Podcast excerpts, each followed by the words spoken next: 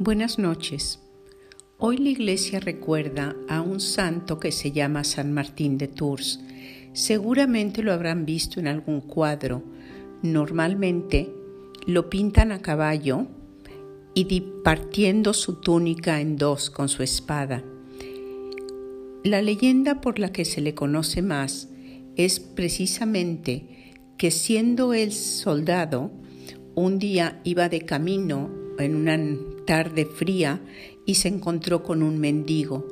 Como no tenía nada más que darle, se quitó su propia capa, sacó su espada, la partió en dos y le dio la mitad al mendigo que encontró en el camino.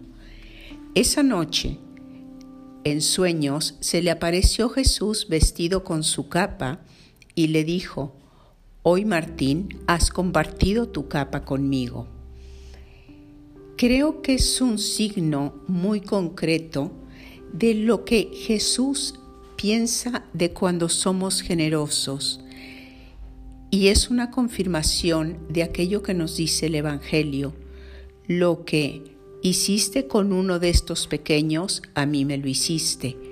El Evangelio dice que cuando doy de beber a alguien, lo estoy haciendo al mismo Cristo.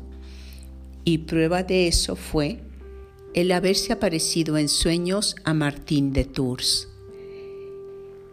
Recordemos siempre que cualquier cosa que hagamos, cualquier bien que hagamos a alguien, Jesús lo toma como hecho a Él.